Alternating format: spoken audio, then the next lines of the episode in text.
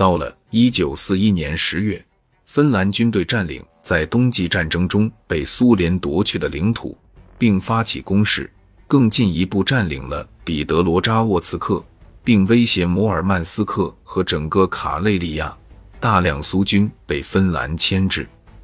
在东线南方，罗马尼亚军队靠着德军闪电战的威力，夺回巴萨拉比亚和北部科维纳等过去割让给苏联的领土，并在敖德萨战役重创苏军，并占领该市。乌克兰西南部部分领土被罗马尼亚占领。在稍后，德罗联军成功攻陷塞瓦斯托波尔。并且将主要的兵力改调往莫斯科，以展开进攻。在经过两个月的激战后，德军部队几乎达到莫斯科外围地区，并随即包围莫斯科。莫斯科为苏联情报及交通中心。苏联共产党总书记斯大林经过思考，决定死守城市，莫斯科战役展开。然而，经过长期行军而疲惫不堪的部队。也迫使德军暂缓进攻，而且遇上严寒，士兵冻伤十分严重。尽管轴心国部队成功攻占广大的领土，然而在这次交战中并没有达成主要目标。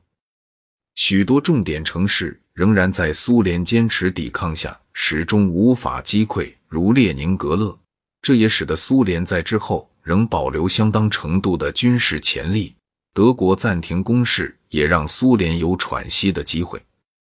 而在巴巴罗萨行动宣告结束之后，也意味着欧洲战场的闪击战阶段也已经结束。十二月初，古德里安的德军下令停止对莫斯科的包围，而苏联正式动员所有后备部队，并准备与轴心国部队展开作战。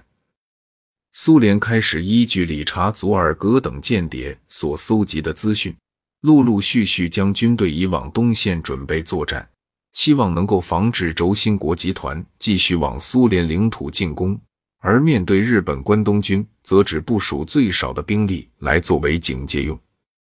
同时，因德国开始受到阻滞，日本放弃了北进。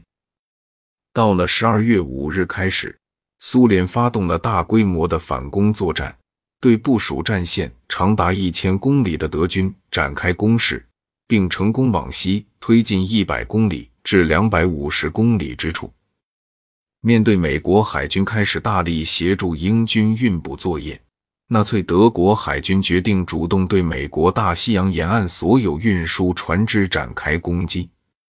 而尽管德军已经造成苏联极大的人员与物资损失，欧洲轴心国成员停止对于主要部署在俄罗斯中部和南部地区的苏联军方展开攻势，相反的，开始强化自身对于所占领领土的控制能力。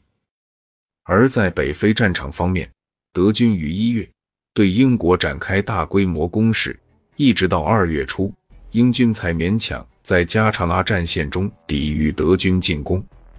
但尽管轴心国集团暂缓部队的进攻速度，以德国为首的欧洲轴心国仍加紧准备以投入下一波攻势。